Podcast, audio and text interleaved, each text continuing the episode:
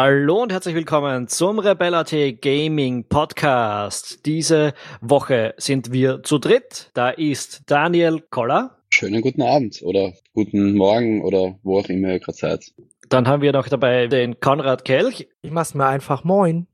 Ja, und dann da bin noch ich, Tom Schaffer. Wir sprechen heute über ein Spiel, ja, über Ghost Recon Wildlands, machen wir es einfach so.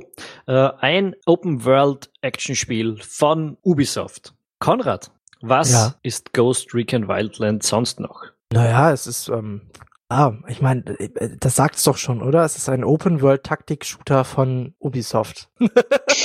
okay, also Daniel, was ist ein Ghost Recon Wildlands sonst? Naja, also man muss sagen, also die Story ist, dass man als ähm, die US-Amerikaner, eh wie immer, ähm, müssen, ich glaube es ist Bolivien, oder? Ich glaube es ist Bolivien. Oder Kolumbien? Bolivien. Bolivien. Bolivien, Bolivien. okay, Bolivien. Ähm, also Bolivien hat einen ziemlich heftigen Drogenkrieg und man ist jetzt bei so einem US-Team dabei, wo man halt versuchen muss, das Land vor den bösen Drogendealern zu retten. Und ja, wer könnte das nicht besser als vier aufgepumpte Amerikaner, die sehr äh, schießwaffenfreudig sind. Ja, SEALs, um genau zu sein, also Spezialeinheiten. Man, genau. man, land, man landet da mit einer ja, mit einem Helikopter mitten in Bolivien und soll plötzlich die Revolution dort mh, ja, zu Erfolg führen.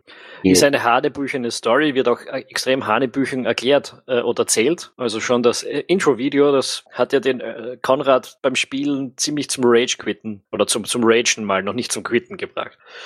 Naja, es ist halt zielgruppengerecht, ne? Also machen wir uns mal nichts vor. Es ist ein Spiel für äh, 14- bis 18-Jährige und es ist inszeniert wie eine Mischung aus Fast and Furious 7, ähm, die Hard 4 und äh, Predator. Ja, nichts gegen Die Hard oder Predator. Naja, also ne, jetzt mal, es ist halt hat halt keinen großartigen Anspruch, sagen wir mal so. Ja? Es ist Entertainment, es gibt auf die Fresse, es sind die Amerikaner, die gut sind, gegen den Rest der Welt, die wieder schlecht sind. Also es ist im Endeffekt, es ist nichts, was man auch nur in irgendeiner Weise länger als zwei Minuten besprechen sollte, was ich hiermit getan habe, also weiter.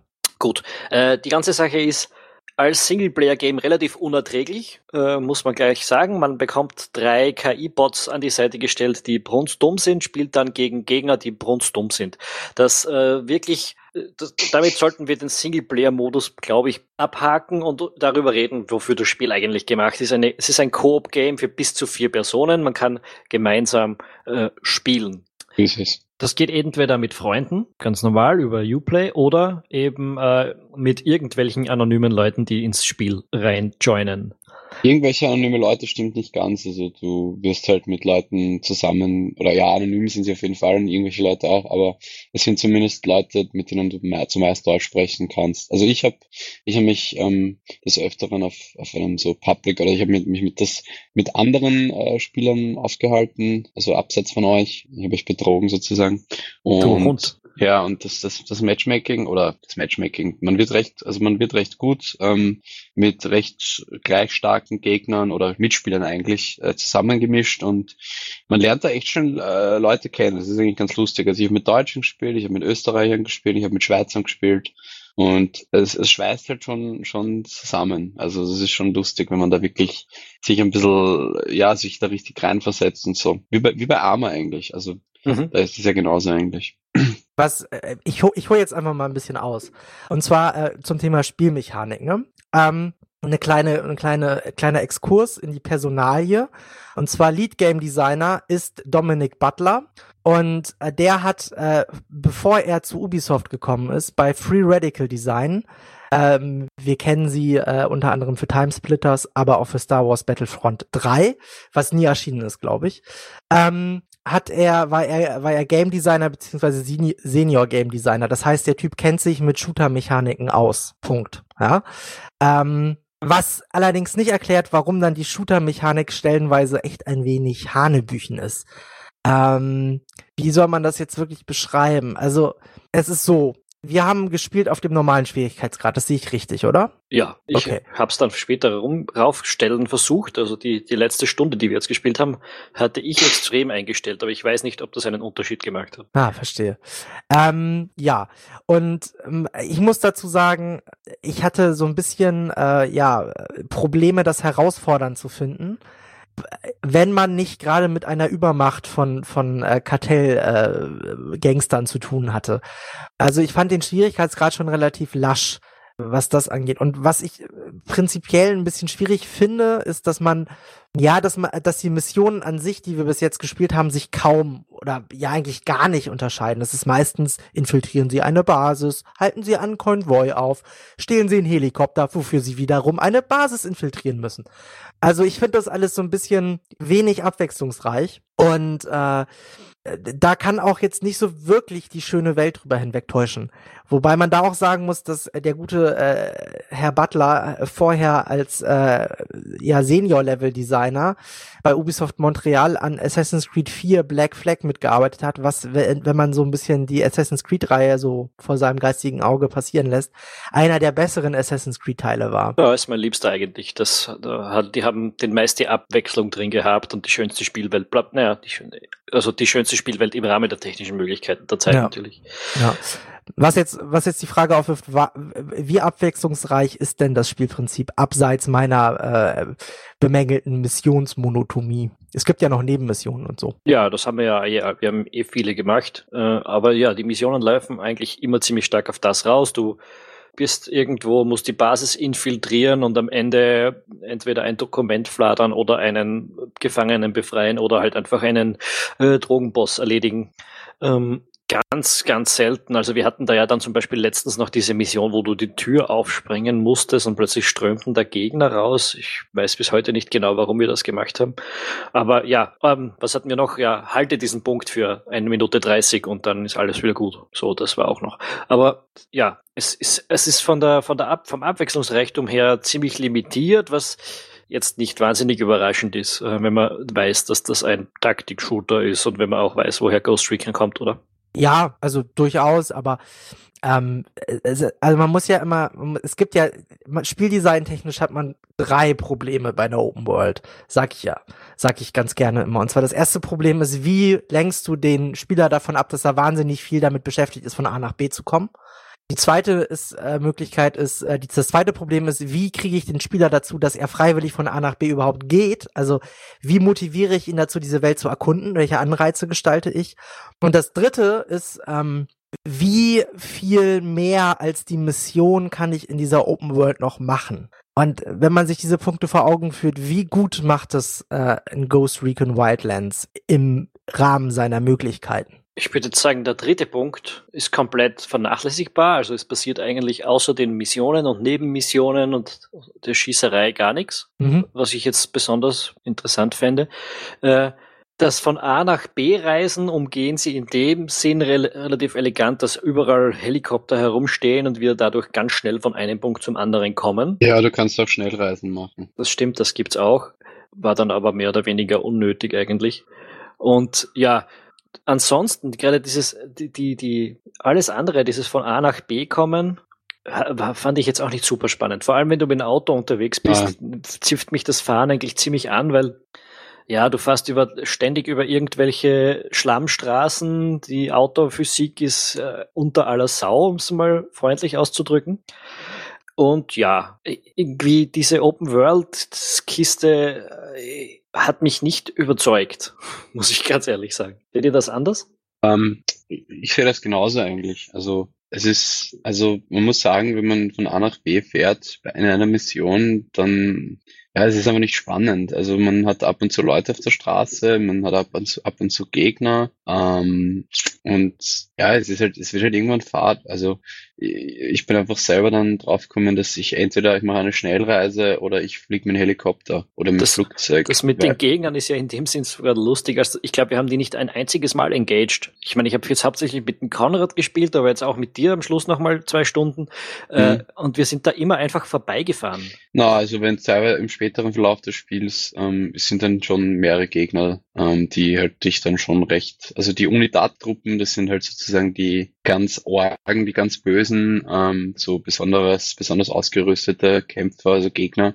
Und die ist schon recht stark. Ähm, aber ja, also was mir halt einfach aufgefallen ist, ist, dass, dass, dass mir das Herumreisen einfach keinen Spaß wirklich gemacht hat. Und ich bin dann einfach meistens richtig, ja, richtig schnell, einfach entweder schnell gereist oder halt mit dem Heli hingeflogen. Magst du prinzipiell keine Open-World-Spiele oder ist das nur in dem Fall so? Eigentlich schon, also eigentlich schon. Also zum Beispiel bei GTA, also jetzt glaube ich das, das äh, ein Prime Example dafür, also das, das ja, das, das, wo es am besten umgesetzt ist, da finde ich es halt echt cool, weil da fühlt man sich halt wirklich, als wäre man, als wäre man halt in der Stadt, die halt absolut lebendig ist, es passiert was. Aber das hast du halt bei dem Spiel einfach nicht, finde ich. Also finde ich nicht, dass das das Prime Example ist, aber äh, ja. Naja, es ist der Prototyp. Ja, aber ich, ich, ich meine, in so Open Worlds, wenn ich jetzt an Skyrim denke, wenn ich auch über Horizon, das wir letzte Woche besprochen haben, nachdenke, wenn ich an Outcast denke damals, äh, das sind Spielwelten, in denen ich mich gerne aufhalte, die ich gerne erkunde, wo ich mir denke, wow, das ist ein cooles neues Gebäude, das schaue ich mir jetzt mal an oder so. Das habe ich bei GTA gelegentlich auch, ja, das ist ja kein Scheißspiel oder so, aber das habe ich bei Ghost Recon überhaupt nicht. Also wir sind da bei ja, irgendwelchen Häusern vorbeigefahren, die mir eigentlich großteils komplett, oder komplett egal waren, alle miteinander. Ja, das ist einfach nur Mittel zum Zweck, mehr oder weniger. Also du, du fahrst dann einfach von Missionsort zu Missionsort und wenn du halt wirklich, angenommen, du sagst jetzt, okay, ich möchte jetzt mal ein bisschen die Welt erkunden, da gibt's nix. Und das finde ich zum Beispiel schade, weil bei Far Cry 4, glaube ich, war das, Far Cry 4, da war das halt komplett anders. Also da hast du halt äh, Tiere gehabt überall und da hast du halt wirklich spannende, spannende Dinge gehabt zum Entdecken. Und das haben sie halt bei dem Spiel komplett verhunzt, meiner Meinung nach. Mhm. Für mich ist ja auch zum Beispiel gar nicht klar, warum das kein First-Person-Game ist. Also naja, weil du, weil du einfach gewisse Elemente dann nicht vernünftig integrieren kannst. Zum so. Beispiel? Ähm, ja. Verdammt. Ja. Also, nee, aber, aber ich, ich glaube, es, es, es würden, also erstmal Taktik-Shooter, First Person, ja, ja, eben, mir fällt, also mir wird da jetzt sicherlich ein gutes Argument so einfallen, ähm, wenn ich nicht improvisieren müsste. Okay. Mm, das, also es, es gibt auf jeden Fall was, was dagegen spricht, und das ist, glaube ich, dieser ganze Reisegedanke. Also aus der Macht, aus der Ego-Perspektive ist der, glaube ich, anstrengender als aus der Third-Person-Sicht. Weil, weil du einfach mehr Field of View hast und deswegen mehr, mehr ähm, Weitsicht generierst und dich deswegen einfacher in der Welt orientieren kannst. Ich glaube, das ist so ein Aspekt, der damit reinspielt. Ähm, ich sage jetzt nicht, dass ich, äh, doch, das sage ich natürlich, äh, weil ich es gerade sage, aber äh, als wir heute mal wieder gespielt haben, ist, äh, dachte ich, für mein Gehirn war das wirklich als Ego-Shooter abgespeichert. ja, ja, ich, ich finde dadurch auch, aber auch die, die, die Steuerung so extrem schwammig. Denn immer wenn du irgendwas anvisierst, geht das Ding wieder zurück in die First-Person-Sicht. Ne? Also das, ich finde das sehr irritierend, dass du die ganze Zeit in der dritten Person rumläufst und dann beim Schießen bist du plötzlich wieder in der ersten und ja, das, ich finde, das hat kein, da, da, da kommt kein Guss zustande. Ich, ich glaube, das ist Gewöhnungssache. Also ich habe sehr, sehr, sehr viel Gears of War gespielt. Das ist ja im Endeffekt ein Third-Person-Deckungsshooter, was äh, Wildlands in gewissen Situationen auch ist. Und da hast du natürlich auch das Problem, dass du zwischen zwischen der Third-Person und dem und der Zoom-Ansicht eines Sniper-Rifles äh, eine gewisse Latenz hast. Aber diese Latenz gleicht man mit der Zeit ein bisschen aus. Also das, das ist wirklich eine Gewöhnungssache, glaube ich. Aber ich finde, das funktioniert hier eben nicht so gut. Also das, ja, das ja. kann, ja, das kann durchaus stimmen. Mir ist es jetzt nicht störend aufgefallen. Ähm, mich haben dafür andere Sachen an der Steuerung äh, katastrophal genervt und das sind halt so sind halt so Entscheidungen, die ich auch nicht verstehe. Zum einen ist die ist die Kamera stellenweise echt träge, also gerade wenn du mit dem Auto fährst, brauchst du sehr lange, um sich neu zu positionieren. Und dann gibt's halt so Sachen wie Ausstiegsanimationen aus aus Helikoptern, wo man abgeballert wird, weil die so lange sind. Also also die Steuerung, wenn du schießen sollst, während du auf einem Helikopter sitzt, ja, ist auch hat, Schwachsinn. Hat das jemals jemand geplaytestet? Das, das geht ja, das funktioniert überhaupt nicht. Ich glaube nein. Aber ich kann das Problem nee, ist, ich kann, bin ich jetzt ich kann mir das, oder habt ihr das alle nicht geschafft? Ich habe es auch nicht geschafft und ich kann mir das nicht vorstellen, dass das jemand nicht geplaytestet hat, weil dafür ist der Titel zu teuer und zu groß. Das sind es gibt das Spiel hat allgemein Unzulänglichkeiten, die ich bei bei so einem großen Titel einfach nicht mehr erwarte. Das fängt an mit mit äh, laggigen Serververbindungen, mit komischen äh, äh, Artefakten wie wie Reifen, die äh, durch Fahrzeuge durchstechen und und also Clipping-Fehler im, im klassischen Sinne. Ähm, geht, geht dann weiter mit, mit komisch respondenden Gegnern oder, oder teilweise, Stimmt, dass man ja. teilweise so unsinnige Sachen wie, dass man, wenn man eine Mission neu starten will, weil, man, weil sie gescheitert ist, dass man 400 Meter von der, vom ursprünglichen Missionsort entfernt gerespawnt wird und dann erstmal fünf Minuten dahin laufen darf. Macht für mich auch überhaupt keinen Sinn. Wir hatten da das, das Prime-Example im Prinzip mit dieser einen Mission, wo du einen Radioturm verteidigen musst. Äh, oder eine, Radio, eine Radiostation einfach, ganz kurz äh, und die schaltest du dann an und dann kommen Gegner. Da ist, da ist das alles wunderbar ersichtlich, was du jetzt gesagt hast. Nämlich einerseits, dass diese Gegner, du kannst es dir, wenn, wenn du ähm, während einer den, diesen Radio anmacht, damit die Mission startet, kann der andere sich hinstellen und dort hinschauen, wo der Gegner, wo die Gegner spawnen werden. Das heißt, du siehst die in die Welt reinpoppen. Und äh, ja, und du, jedes Mal, wenn diese Mission gescheitert ist, was wir ziemlich oft geschafft haben, weil wir zu dem Zeitpunkt unsere Skills noch nicht gut eingesetzt haben, ähm, sind wir wieder hunderte Meter davon entfernt gewesen und haben wieder von vorne beginnen müssen. Das, ja, so viele undurchdachte Kleinigkeiten einfach in dem Spiel, die äh, auch jetzt, wenn man sagt, ja, typisch, vor allem wenn man sagt, typisches Ubisoft-Game, ja nicht, das ist ja nicht typisch. Also, wenn ich an die Division gedacht habe, das ist viel, viel mehr alles aus einem Guss. Die ganze Spielwelt ist viel mehr aus einem Guss. Äh, das fehlt hier völlig. Mhm man, man darf ja auch nicht vergessen, dass das Grundgerüst, auf dem äh, Ghost Recon Wildlands aufbaut, das ist ein von, von Ubisoft seit drei oder vier Jahren benutzter Engine. Natürlich wurde die verbessert und so weiter in der Zwischenzeit, aber im Endeffekt ist es so, dass das Grundgerüst halt etabliert und getestet ist, ja. Und das, das ist ein Grundgerüst, was genau auf solche Open-World-Spiele zugeschnitten ist. Und dann frage ich mich, wie können solche Sachen passieren? Äh, die einfach, man muss das auch sagen, Ubisoft hat einen gewissen Standard bei Open World Spielen. Äh, wir kennen uns, wir können uns natürlich alle noch an Assassin's Creed Unity erinnern, was diesen Standard natürlich auch meilenweit unterboten hat, was dann aber wenigstens noch erkennbare Gründe dafür geliefert hat, schlicht und ergreifend, weil es grafisch einfach sehr opulent war und weil, weil, weil die allgemein, dieses ganze Szenario hat davon auch sehr gut abgelenkt, weil es interessant war. Ich meine, französische Revolution ist schon durchaus interessant. Ja. Das ist jetzt hier bei Wildlands überhaupt nicht der Fall. Mich interessiert dieser dieser bolivianische Drogenkrieg null, weil er einfach ja. kindisch inszeniert ist, genau. weil er keine Charaktere bietet, an denen man sich anklammern kann. Ähm, dieser, dieser Kartellboss ist für mich so ein generischer 0815 Kartellboss, der hat so viel Persönlichkeit, ähm, wie ein, wie ein äh, Abziehbild in, in einem Schokoriegel. Und was noch dazu kommt, ist, äh, es gibt, es gibt wohl eine riesengroße Spielwelt, deren Erkundung mich aber überhaupt, also wenig reizt, denn äh, ja, man muss dazu sagen, man erkundet natürlich die Spielwelt gebietsweise und jedes Gebiet hat so seinen eigenen Schwierigkeitsgrad, ähm, offeriert halt eigene Story-Missionen, ähm, die einem dann aber, wo ich dann auch sagen muss, dass das Spiel teilweise Geschichte erzählt, äh, zu Zeitpunkten, die komplett unpassend sind. Ja, also es gibt Anrufe, die man, wo man jetzt nicht entscheiden kann, nehme ich den jetzt an oder nicht, sondern nö, das wird einfach mal zwei Minuten Dialog abgekrempelt. Und ähm, ja, das, das ist halt echt nervig, da die, die Witze, die man dann zum fünften Mal äh, gehört hat und man einfach nicht wegdrücken kann, ist einfach derart nervig. Also ja, nicht nur das, sondern auch diese Videos. Ich meine, du hast die ganze Zeit irgendwelche Inserts, die aufpoppen. Drücke jetzt ja. M, um Video abzuspielen. Und das geht nicht weg. Das geht nicht weg, bis du das depperte Video abspielst. Ja, na, es ist, es ist, das, das, da, da stimme ich, da stimme ich einfach zu. Also das ist, echt, ist teilweise echt nervig.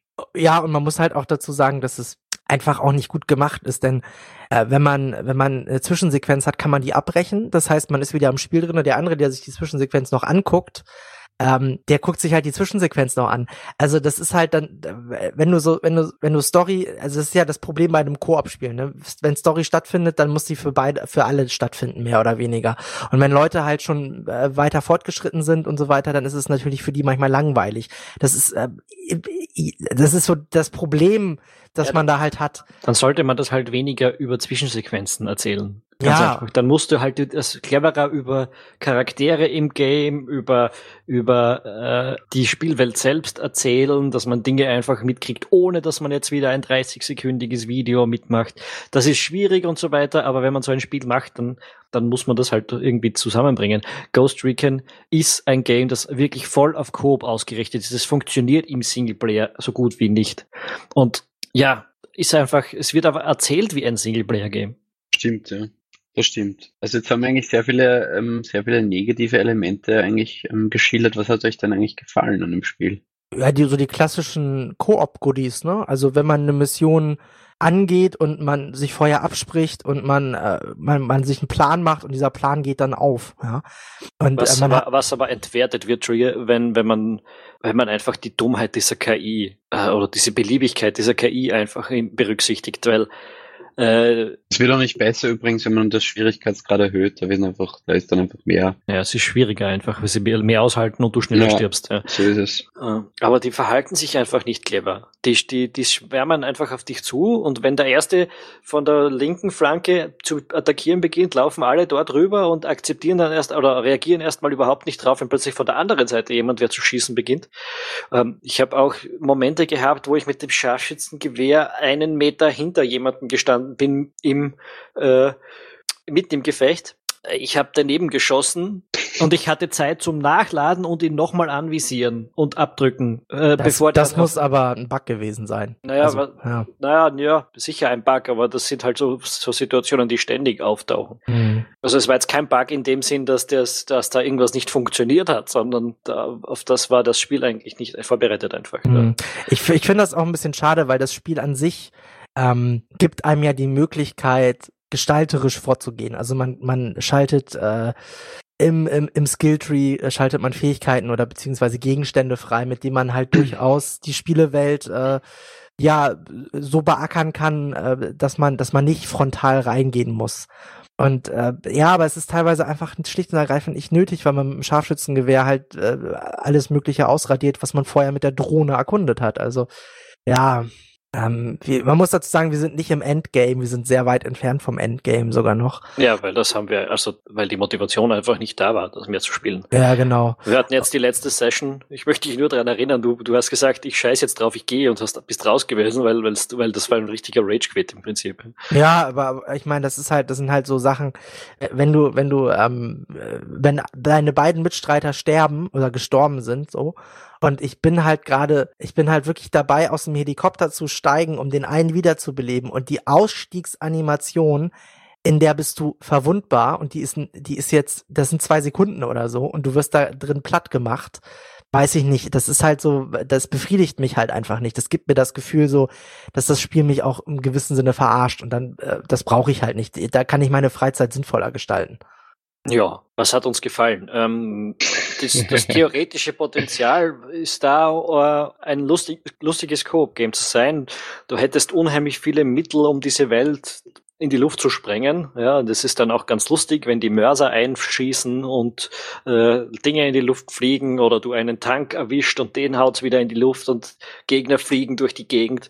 Das ist alles ganz lustig, aber es wird halt durch so viele ähm, Mängel hm, ja. äh, torpediert, dass man das nicht wirklich genießen kann, finde ich. Also es ist auch so, ich habe schon weitergespielt als ihr, aber irgendwann ist dann die Motivation auch bei mir flöten gegangen, weil wie, wie die genannten ähm, ja, negativen Seiten des Spiels, die trüben aber wirklich das Spielerlebnis insgesamt. Und ich meine, es macht schon Spaß zu leveln. Das macht halt mir persönlich Spaß, weil das habt ihr noch nicht gesagt, man kann halt leveln und ähm, kann natürlich Fähigkeiten freischalten und so Goodies, wie zum Beispiel, dass man Rebellen ruft, die ähm, vorbeikommen und mithelfen. Das ist ganz lustig und das, das, das, das macht so Spaß, dass man da einfach weiter sucht und weiter im Endeffekt äh, Fähigkeiten freischaltet. Aber es ist dann zum Teil auch wieder echt. Also die Missionen sind halt wirklich sehr, sehr ähnlich. Und ähm, ich hatte auch, also das ist das erste Spiel, wo ich wirklich ähm, mit meinem PC an die Grenzen gestoßen bin. Also das hatte ich noch nie. Ähm, weil ich habe auf Mittel spielen müssen, also Grafikeinstellung Mittel. Ich habe einen R9 270X. Und ähm, ich meine, es ist eine, es ist eine, ja, eh schon recht älter, aber die meisten Spiele, die ich bisher gespielt habe, da war es eigentlich möglich, mindestens, mindestens High spielen habe können mit äh, akzeptabler Framerate, aber es war halt bei dem Spiel echt nicht. Also ich hatte teilweise echt viele technische Probleme und ja, das hat das Ganze auch wieder ein bisschen, das Gesamtergebnis ein bisschen getrübt. Mhm, das ist schade, weil es prinzipiell, äh, ich habe jetzt auch nicht mehr den allerneuesten Rechner, aber ich habe es eben schon noch einigermaßen anspruchsvoll spielen können. Äh, und, und die Spielwelt an sich oder zumindest die grafische Darstellung davon wäre ja spektakulär an gewissen Stellen, wenn vor allem, was mir sehr gefällt, dass es nachts wirklich sehr dunkel wird, wenn du dort durch den, wenn du dort durch den Dschungel äh, dich fortbewegst und dann siehst du irgendwo in der Ferne eine Straße, wo sich Autos im Scheinwerferlicht durch die Gegend äh, schlängeln und das Ganze ist einfach wirklich sehr dunkel, so wie es in einem Dschungel halt auch sein soll. Das ist sehr, sehr stimmungsvoll, aber das sind dann aufgrund dessen, dass die Spielwelt sonst nicht interessant genug ist. Sie, sie ist halt einfach nur technisch schön, aber nicht spannend. Und dadurch wird auch das irgendwie entwertet. Also alle positiven Dinge, die ich über das Spiel sagen kann, werden irgendwo wieder durch etwas anderes konterkariert. Ja, es ist ja im Endeffekt auch so, man sieht halt, dass, dass man die Möglichkeiten hat, ja. Also man kann, man kann äh, die Welt ja auf vier Arten erkunden. Das ist äh, zu Fuß, mit dem Motorrad oder mit dem Auto so mit dem Boot, was sehr viel Spaß macht, einfach weil beim Bootfahren halt immer Spaß macht, oder mit dem Helikopter oder Flugzeug, ja. Da kommt der Hamburger Junge durch. Da kommt der Hamburger Junge durch, genau. Und das ist auch alles irgendwie, also Bootfahren ist echt gut umgesetzt, Autofahren, also man kann sich natürlich über die Steuerungsarten ein bisschen auslassen. Ähm, man sieht halt, also man, da, einem werden ja unfassbar viele Möglichkeiten an die Hand gegeben. Das bringt nur leider alles nichts, wenn, wenn du halt das Gefühl hast, du fährst in einem generischen äh, Bolivien-Sandkasten durch die Gegend, ja, wo einfach, du hast ja noch nicht mal irgendwie eine eigene Basis oder so, ja. Also du hast ja noch nicht mal einen Stützpunkt, zu dem du zurückkehrst, den du irgendwie ausbauen kannst, mit dem du dich identifizieren kannst. Das sind alles so Sachen, die fehlen komplett. Und das finde ich ist halt, das ist ja sowas, was bei zum Beispiel bei The Division noch eine gewisse Motivation erzeugt hat, weil du einfach deinen Stützpunkt da ausbauen konntest, mit den Erfahrungspunkten, die du da in der Welt irgendwie sammelst. Ja, der, der Stützpunkt, den habe ich bei The Division auch schon etwas langweilig gefunden, aber mhm. du hast da wenigstens die Spielwelt. Du wolltest ja dieses New York erkunden und was ist denn hinter diesem Park als nächstes und, und äh, oh, das Wahrzeichen kennt man oder sonst irgendwie. Da, da wolltest du ja durch. Das war nicht einfach nur ein Berg nach dem anderen, eine Schotterstraße nach der nächsten, ein, ein Böses, ja. Dschungel nach dem anderen, ja.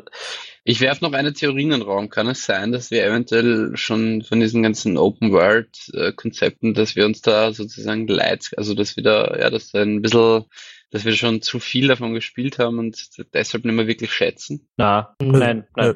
Das also ist, siehe, das ist wirklich siehe Watch Dogs 2 Podcast. Punkt. Also ja, oder Horizon. Ja. Horizon. Oder Horizon, ne? Wenn man natürlich angehört.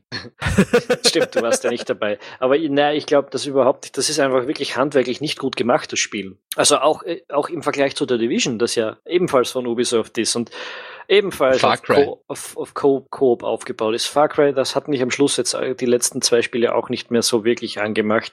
Aber ja, ist besser, ist um einiges besser, aber das ist auch ein First-Person-Shooter und ein bisschen mehr auf Singleplayer ausgerichtet. Ja, das stimmt, das stimmt. Oder ja. eigentlich ziemlich. Ja. ja. Ähm, und das ist hier, da, da, das, das, da, zeitweise wirkt das eigentlich, als wäre das mehr irgendwie so eine frühe Beta oder eine Alpha noch von einem Spiel, als, als würden da noch ganz viele Dinge fehlen, die es dann später interessant machen sollen.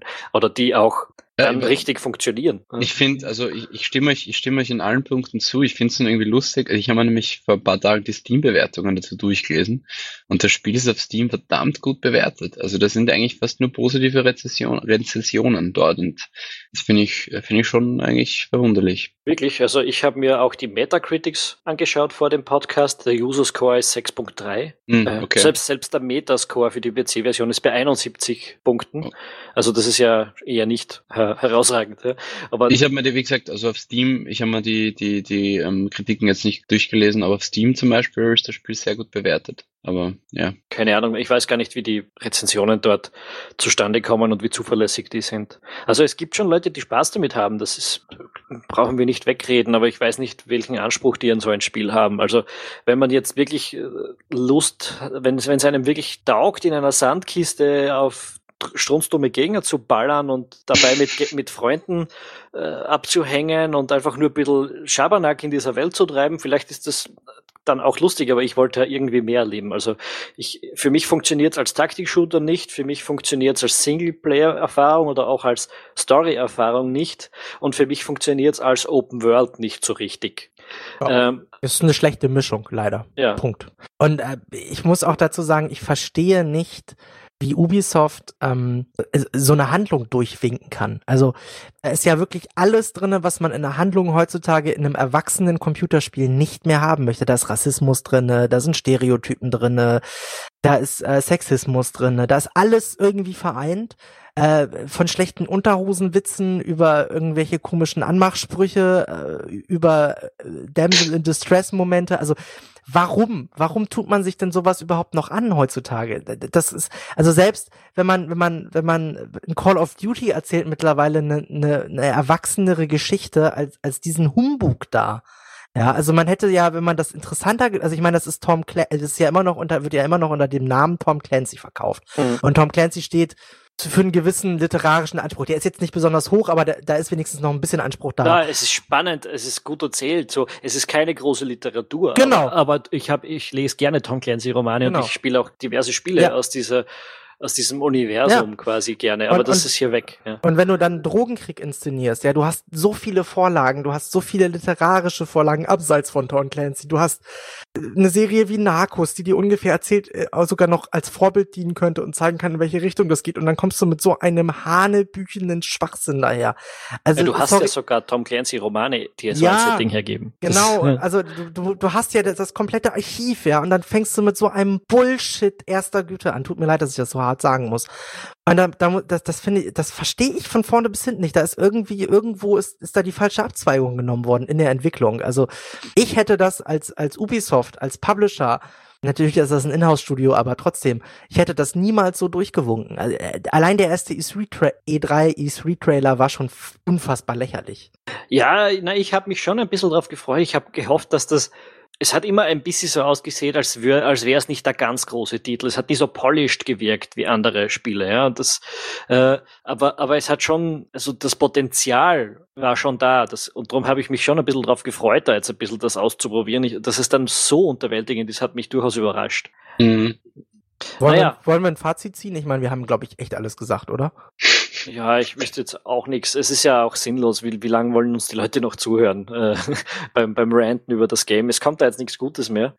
Äh, und wir, wir können es euch eigentlich echt nicht guten Gewissens empfehlen. Äh, ist schade, vielleicht wird das noch einigermaßen gerade gepatcht, ich weiß nicht. Aber es äh, momentan ist es nicht, ist es kein Spiel. Glaube ich halt nicht, dass man da, dass man da, dass man da noch allzu viel ähm, Glaub, nein, glaube ich auch nicht dass man noch allzu viel nachpatchen wird. Glaube ich ehrlich gesagt nicht. Oder auch kann. Na, bin auch skeptisch. Na gut, na gut. Dann äh, belassen wir es dabei. Ähm, nächste Woche hätten wir am Plan Zelda Breath of the Wild. Das Problem ist, dass unsere Leih-Switch noch nicht da ist. Das heißt, nur Konrad hat das Spiel bis jetzt gespielt. Ja, leider auch nur vier Stunden, weil ich noch eine komische Arbeit da schreiben muss. Okay, na, dann werden wir es wahrscheinlich nächste Woche mit Zelda nicht, also da werden wir nicht so äh, durchhetzen dass wir das Spiel dann so besprechen, weil ihr habt es alle schon gehört, es, es wird sehr begeistert gespielt rund ums Web und wir wollen dem genug Platz geben.